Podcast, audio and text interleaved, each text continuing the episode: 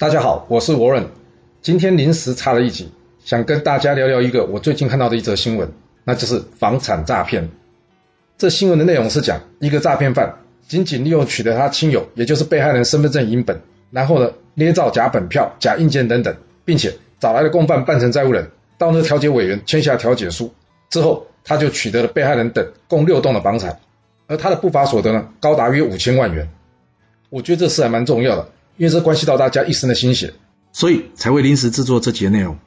这整个犯案过程，我在这不做详细的说明，以免有人模仿，造成更多人受害。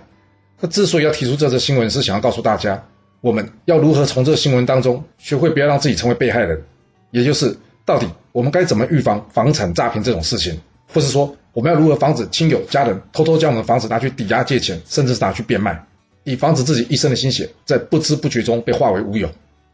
相信有许多朋友是辛辛苦苦大半辈子啊，才能拥有属于一个自己的家。但大家有没有想过，有一天我们很有可能像这新闻中的被害人一样，房产被人家偷偷拿去抵押借钱，甚至变卖，而我们完全不知道。这整件事情的关键点是在于被害人轻忽了自己身份证影本的重要性，以及调解委员会遭到诈骗犯利用，加上地震机关对于法院执行命令，也就是经过法院核定的调解书，它的处理程序，最后造成被害人的房产就这样不翼而飞。我在这呢，不会去检讨整件事情过程中调解机关、法院或是地震机关谁对谁错的问题，因为就算这些公务部门真的有错，被害人也就是原先的房产所有权人，还是必须等到打赢官司才能取回自己原先应有的权利。而为了要准备应付这场官司，除了律师费用外，他还得准备一大笔的法院裁判费用。我算了一下，以这则新闻为例，光用五千万的损失计算，被害人想要透过法院取回房产。这一审要交给法院裁判费用大约是四十五点二万，要是运气不好，官司进行的不顺利，需要上诉的话，这二三审的裁判费用各为六十七点八万。换句话说，被害人很有可能需要额外准备一百八十点八万的裁判费用，而他的目的呢，只是为了要取回原先属于自己的财产。有没有搞错？要取回自己的东西，竟然还要另外花这么多钱？没有错，想要在发生问题之后拿回自己的财产，你。就是得花上这些时间跟这些金钱，而这些呢，都还没有加上想要告赢公部门的困难度。所以你觉得你是想要在事情发生之后花一大笔钱去告政府，去争取一个不确定会赢的官司，还是在事前尽可能避免这种事情发生？或许有人会说，那我可以告诈欺犯啊。是，你当然可以告，但就算告赢，这已经被坏蛋处理到房产，你觉得你有可能拿得回来吗？千万不要期待从诈欺犯身上能找回自己的权益。那好，我们回归正题，我们该如何预防、避免这种事情的发生呢？想要降低这风险，我会建议大家替自己的房产锁上三道安全锁。第一道锁就是千万、千万、千万要谨慎使用自己的身份证，身份证不要随便交给别人，就算是影本，也麻烦你在上面写清楚身份证影本的用途。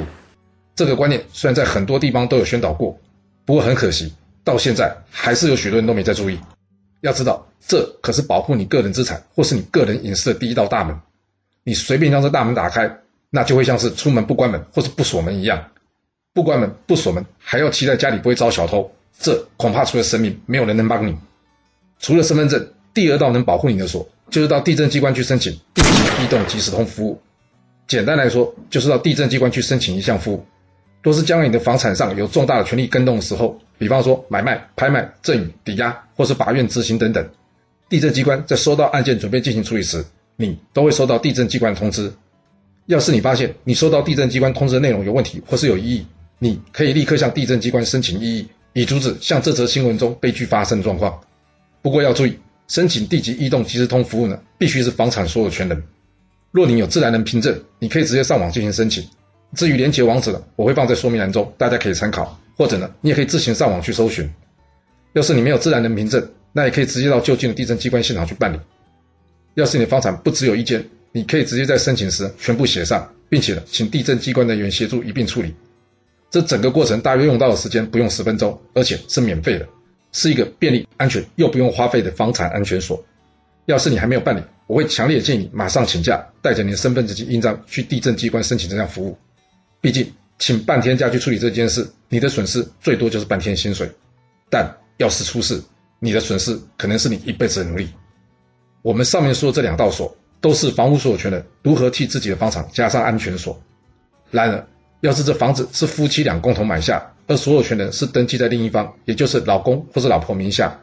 我们担心对方趁我们不注意的时候，将这房产移转给小三、小王，或是拿去跟银行抵押借钱，甚至是呢跟地下钱庄借钱，那我们该怎么办？由于我们不是名义上的房屋所有权人，所以前面这两道锁就无法设定或是起不了作用。不过别担心，接下来我要讲的就是这房产的第三道安全锁，那就是到地震机关办理房屋的预告登记。简单来说，要是房子在老公名下，你可以设定老婆为预告登记权人。一旦完成预告登记之后，依据土地法第七十九之一条的规定，之后就算是所有权人，在没有经过预告登记权利人的同意，他将难以进行房产的买卖或是抵押权的设定。预告登记需要到地震机关现场办理。跟地籍异动即时通服务一样，它不需要有另外的费用，所以方便的话，你可以带上你的房屋土地所有权状，亲自跑一趟地震机关，将这第二以及第三道安全锁一起给装上。当然，若想要增加安全性，除了预告登记之外，将房产变更为夫妻共同持有也是一种方式，因为这样要是出问题的话，最大的损失就只有一半。不过这种做法还需要你另一半能接受就是了，所以是不是可行，得是各家庭的实际状况来决定。另外，我听说有的人会用呢，若是银行房贷还清，先不用赶着涂销抵押权的方式来处理。虽然在实务的运作上，前手银行没有涂销抵押权，后手贷款的银行不太会同意拨贷，这的确会影响到房屋的买卖。不过，大家可以看一下民法第八百六十七条以及八百六十六条条文的规定。从这条文中，我们可以知道，抵押权的设定并没有办法阻止买卖或是其他权利的设定。